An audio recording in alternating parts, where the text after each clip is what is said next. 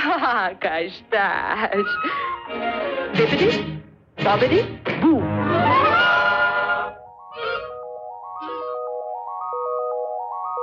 Eu imagino que a maioria de vocês se lembra dessa cena de Cinderela, o clássico da Disney em que a fada madrinha aparece, diz Bibi de Bob de Bull, a gata borralheira ganha um lindo vestido, a abóbora se transforma em carruagem e os quatro ratinhos viram cavalos. Tudo isso com hora para terminar. A gente não tá falando da Cinderela porque esse é mais um episódio sobre animação. Nessa semana, a gente quer falar sobre vestidos virtuais, que até podem parecer como o da princesa, por surgirem como num passe de mágica, mas que na verdade têm um objetivo bem diferente. Eles não são trajes feitos para curtir um bailão, e sim para serem postados nas redes sociais. Pois é. Nesse caso, não é preciso de guarda-roupas, closets, gavetas e nem malas. Tudo isso pode soar muito estranho, e é provável que você tenha se lembrado da famosa frase: Isso é muito Black Mirror, meu. Mas a verdade é que a prática vem sendo cada vez mais usada por profissionais do setor e consiste na inserção da moda no mundo virtual.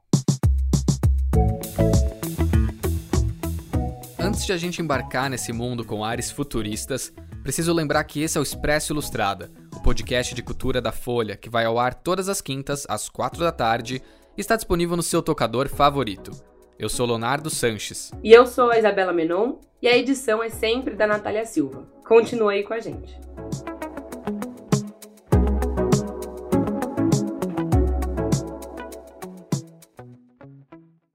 Quando eu descobri sobre esse tipo de roupa virtual, eu lembrei daquele filme As Patricinhas de Beverly Hills, que tem uma cena de uma menina tentando encontrar roupa para ir para a escola com a ajuda do computador, que dizia se as roupas combinavam ou não. Mas o filme é de 1995. Sério, a minha vida é típica de uma adolescente comum.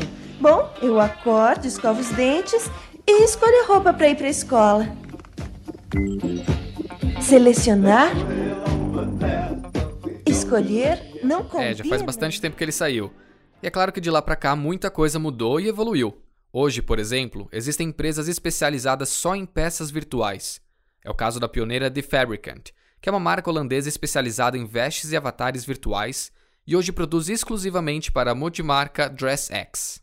E eles funcionam como uma espécie de alfaiates virtuais, ou seja, eles ajustam as roupas nas fotos dos clientes. Mas para você que tá pensando, nossa, mas quem que vai usar uma coisa dessas? Olha isso que aconteceu.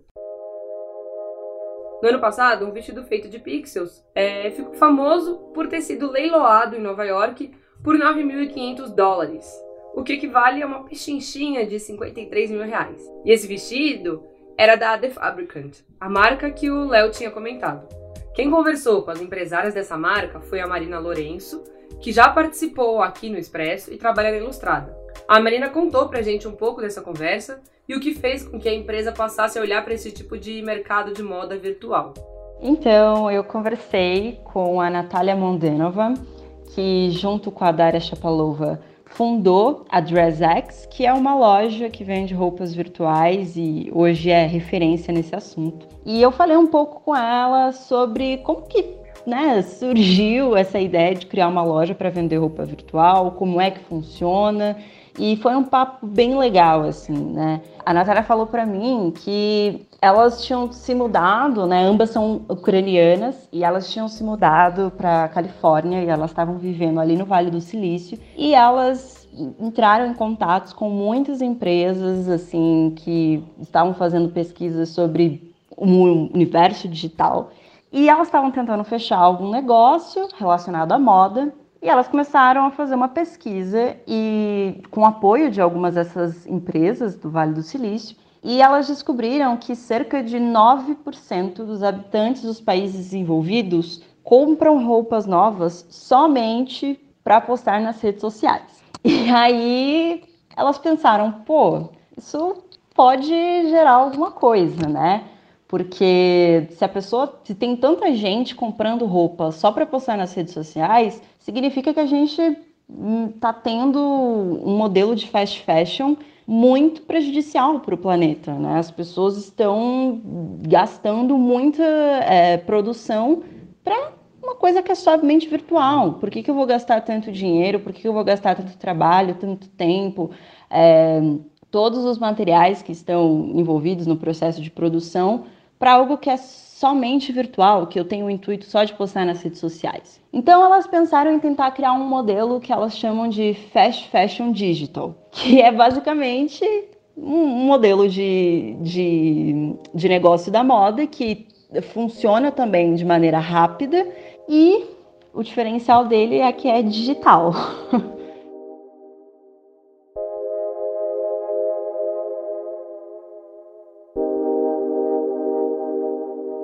Eu fiquei curioso para saber como é que se faz um pedido desse tipo de roupa. E a Marina explicou o que o interessado deve fazer. É, basicamente, você envia as fotos que você quer que se, sejam postadas nas suas redes, né? Se é só uma foto, se é mais de uma foto. E você escolhe a peça ou as peças, né? Que você vai vestir.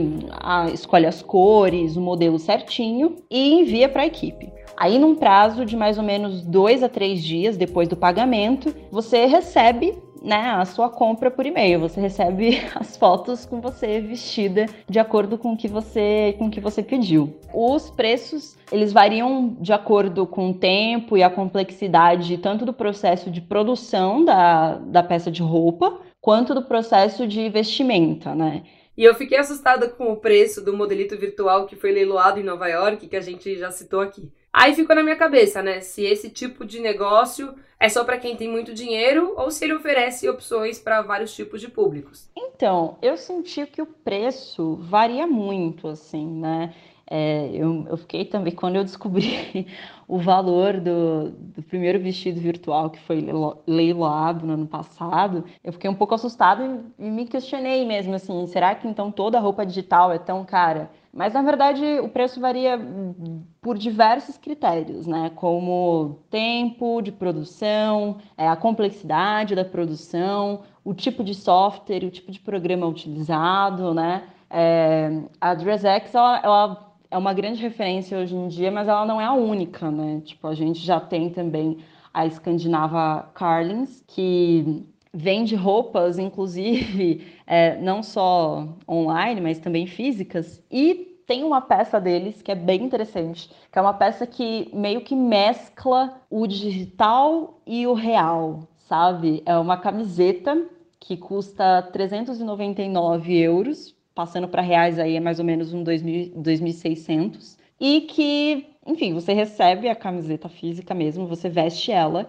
E tem um filtro no, no Instagram específico da marca, que quando ele identifica a camisa, você pode escolher uma animação de algum desenho ou alguma frase para colocar. E aí, quando você tira fotos, é, aparece ela diferente. Você pode mudar quantas vezes você quiser a, a opção do filtro. Quando você faz vídeos, aparece a camisa se mexendo, enfim. Tem também a Robal, que tem sede em Portugal e hum, ela vende especificamente um moletom que é bem metalizado, assim, tem de várias cores. E tem um valor de 40 euros, passando para reais, dá 264 reais. Além dessa tendência a significar que mais um aspecto das nossas vidas está sendo digitalizado, entrando em sintonia com os tempos de busca por likes no Instagram, Facebook e afins, ela também tem um motivo mais nobre para existir.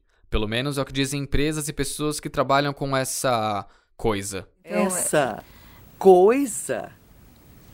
Ah, certo. Entendo. Você acha que nada aqui tem a ver com você? Léo, não provoca a fúria da Miranda Priestley, hein? Igual a Anne Hathaway fez em O Diabo Veste Prada. Calma, era só brincadeirinha. Bom, mas outra coisa que a própria Natália contou pra Marina é que alguma dessas peças disponível para venda digital às vezes existem fisicamente, mas por um preço muito maior. Ela exemplificou para mim, né? Uma roupa que custa mil dólares, né? Uma roupa física, você consegue comprar ela na versão digital pelo valor de 60 dólares. E aí é válido você pensar, né? Tipo, onde você ia usar essa roupa, quantas vezes você ia usar essa roupa, para quê, sabe? E ver a, a possibilidade de, é, de você usufruir melhor do produto. Tá certo que você não pode acordar pela manhã, abrir o armário e zapear pelos cabides em busca do modelito do dia. Mas há quem goste da ideia dessas roupas não extrapolarem as telas do celular. Para entender melhor esse novo hábito, a Marina conversou com uma cliente dessa DressX para saber o que a motivou a investir em um closet virtual. Então, eu conversei com a Diana Russell, que é uma cliente da DressX que é apaixonada por roupas digitais e ela diz que já comprou pelo menos umas 10 peças desse gênero. E eu quis entender, assim, né? Porque eu acho que a grande dúvida mesmo que fica quando você toma conhecimento desse tipo de moda é por quê, né? Por que comprar uma peça? Por que dar dinheiro para uma peça que eu nunca vou ter fisicamente, vou ter só numa foto, né? E a Dayana falou para mim que assim, ela gosta de usar roupas digitais porque ela consegue se ver vestida com algo que ela nunca compraria no mundo real, ou então que ela nunca conseguiria encontrar no mundo real. É, ela fala que ela não precisa se preocupar com o tamanho das roupas, porque ela tem certeza que vão caber nela, né? E a Diana Russell, ela tem é, um blog que fala sobre questões de feminismo, é, do movimento body positive, né? E que tem tudo a ver com essa questão de preocupação que muitas pessoas gordas passam por não ter uma roupa que sirvam para elas que elas gostem, enfim. E a Diana Russell fala que as roupas digitais sempre têm looks muito inusitados, é, muito diferentes, e que além de tudo isso, você está contribuindo com o meio ambiente, você está contribuindo com uma lógica sustentável, porque você não está né, usando recursos naturais para fazer é, esse tipo de roupa, e que você está contribuindo com uma moda menos agressiva e mais autêntica, sabe? E ela diz que pretende continuar sempre comprando. Outra coisa que a Diana contou para Marina é que ela se enxerga como uma pessoa física e uma outra pessoa digital. Ficou confuso? Calma que a Marina explica melhor pra gente. Porque ela acha que cada vez mais as pessoas é, se doam tanto pro digital ao ponto de construir uma, uma persona, né, no mundo virtual. Então, não existe o porquê você não dar roupas para essa sua é, esse seu lado, essa sua persona que não existe no mundo físico. E além de trocar de roupa virtualmente, essa nova moda tem uma outra aplicação, né? Mas quem explica é, de novo, a Marina pra gente. Na verdade, quando a gente fala em investimento na autocostura digital, a gente está falando sobre muita coisa, né? Roupas virtuais chamam muito a nossa atenção por uma questão óbvia, né? Meu, você tá se vestindo, você tá se vendo ali com uma roupa de uma maneira assim super ultra realista e as pessoas também vão te ver assim sem nem desconfiar que aquela roupa não é física, né? Então isso chama a nossa atenção, óbvio. Mas quando a gente fala em alta costura digital, a gente está abordando muitas coisas que têm é, crescido cada vez mais na, na indústria da moda, né? A gente está falando, por exemplo, de croquis 3D, é, desfiles virtuais e até mesmo é, franquias de, de jogos, né? É, a Gucci, no ano passado, ela lançou uma própria série de jogos, que era a Gucci Arcade, é, a gente tem um caso bem claro também, que é o do The Sims, que é uma febre, né? E durante muito tempo os jogadores arranjavam maneiras clandestinas de vestir os personagens com roupas de grife, né? Tipo Dior, Off-White, entre outras. E no fim, depois, os responsáveis pelo jogo percebeu que isso era uma coisa tão recorrente que acabou até fechando um acordo, né, uma parceria com a Moschino, e hoje tem roupas ali que são exclusivas do, do jogo, né? Você não encontra as versões físicas delas. Outra coisa que diz respeito à digitalização da moda são os desfiles virtuais, né? E aí, por desfile virtual, a gente pode ter vários entendimentos, desde lives, né, com modelos é, reais ali desfilando, usando a, as coleções, até mesmo desfiles que são totalmente 3D e dispensam modelos, assim, né? São é, roupas, assim, andando, desfilando numa passarela que também é em 3D.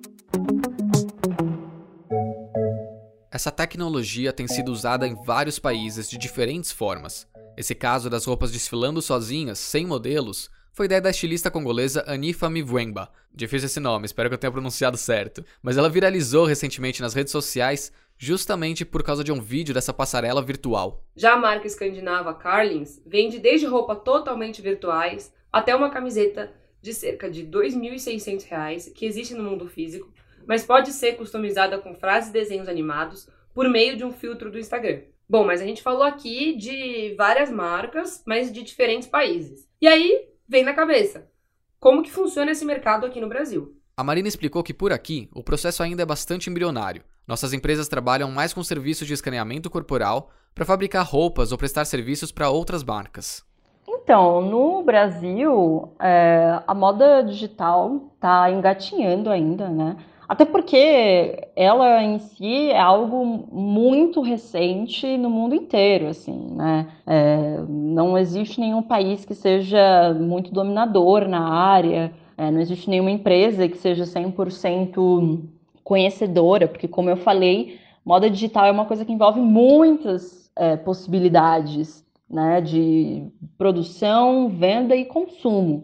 Então, quando a gente fala em moda digital no Brasil, a gente vê que ela está engatinhando bastante, né? É, porque ela não está forte, mas a gente não pode falar que ela não existe, porque ela já começou a dar os primeiros passos, assim, né?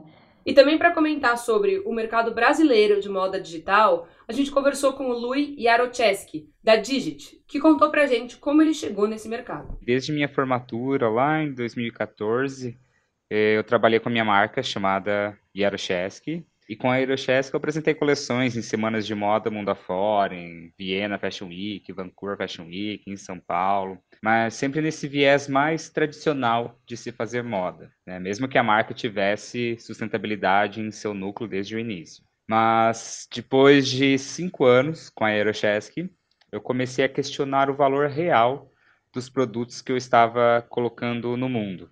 Eu comecei a olhar a minha volta e eu vi que eu que eu estava fazendo moda como todo mundo, sem uma proposta realmente inovadora para solucionar os problemas reais da indústria da moda, né? Como a indústria toda opera.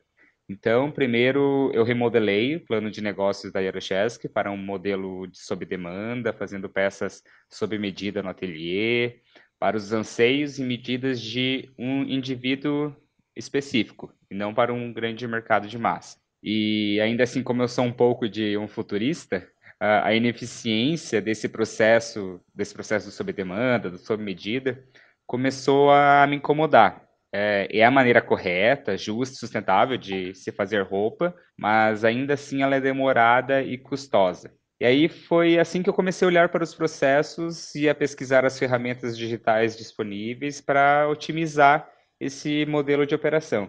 E aí eu caí no mundo da criação 3D, ou esse mundo da moda virtual. A Digit tem sede em Portugal e atua como uma espécie de agência de criação de moda virtual, prestando consultoria para outras empresas como Louis Vuitton, Dior e Yves Saint Laurent. Eles também trabalham criando protótipos em 3D de roupas que mais tarde serão produzidas de verdade. E com isso, a empresa auxilia as marcas a reduzirem tempo de produção, perdas, custos e os clientes a comprarem peças antes mesmo das peças existirem. Então, a adoção de novas tecnologias 3D e toda essa onda né, da transformação digital vai beneficiar todos ao longo da cadeia de suprimento, até mesmo os consumidores. E isso porque uh, as tecnologias digitais no design de moda significam muito menos amostras físicas, além de um tempo de produção mais rápido, para um tempo de entrada no mercado mais curto também. As marcas elas podem acompanhar as tendências e ajustar as coleções em tempo real, o que leva a menos desperdício de estoque, né, ou itens que ficam fora de moda antes mesmo de chegarem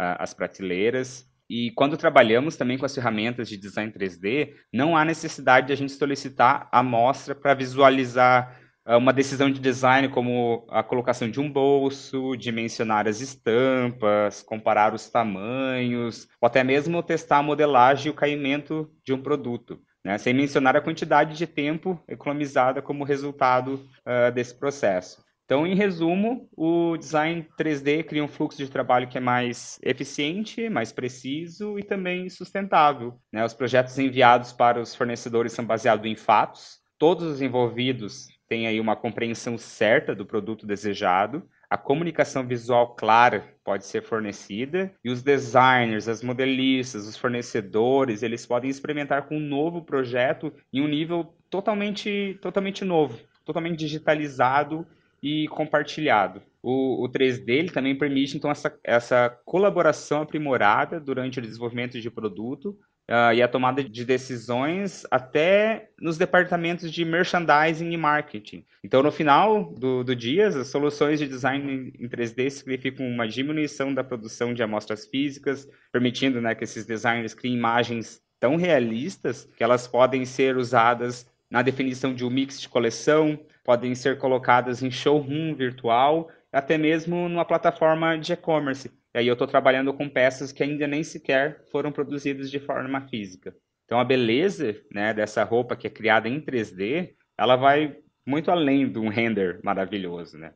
É, e é que uma vez que ela existe né, em 3D como um objeto digital, ela está pronta para ser usada em qualquer lugar antes de existir fisicamente, da criação lá pelo estilista até ao ponto de venda no varejo. E, e, algumas vezes essa roupa ela nem precisa existir na sua forma física, em nenhum momento. Né? Você pensar que hoje a gente passa em média seis horas do dia conectados no mundo virtual, por que não comprar roupas que só existem na imagem para a gente vestir essa versão digital de nós mesmos, né? Apesar de a sede da Digit ser em Portugal, se você acessar o site deles, você vai perceber que a página não tem nada em português. Tudo lá está em inglês, o que nos leva a questionar se há mercado para a empresa aqui no Brasil. No Brasil, a criação 3D acontece ainda de forma muito pontual.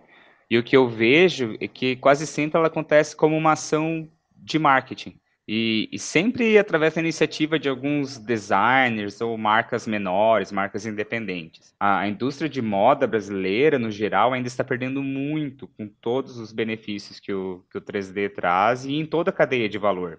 Né? Nós já estamos muito atrasados por aqui. Nem, nem as universidades de moda do Brasil estão preparando os criadores de moda do futuro com estas novas habilidades. Então, há também essa problemática de que o profissional que opera essas ferramentas de criação 3D no Brasil ainda não existe. A indústria têxtil e de moda no Brasil ela é expressiva, ela é forte, mas infelizmente ainda ela não conhece muito sobre esse tema da cadeia de valor 3D ou de moda virtual. Muitas empresas ainda estão tra trabalhando a sua transformação digital no que toca o tema de e-commerce ainda. É, mas essa inovação ela vai chegar no mainstream da moda brasileira muito em breve, principalmente, eu acredito, pela influência da digitalização da cadeia de valor no mercado externo. Né? Os clientes da Digit, que são essas grandes marcas de moda mundial, eles estão há alguns anos já fazendo essa transição para o 3D e alguns até mesmo indo para a criação 100% digital digitalizando dos materiais, nos fornecedores, até os mostruários, o showroom, toda a experiência de varejo para o consumidor final. Então, é uma, uma estratégia que é implementada de ponta a ponta.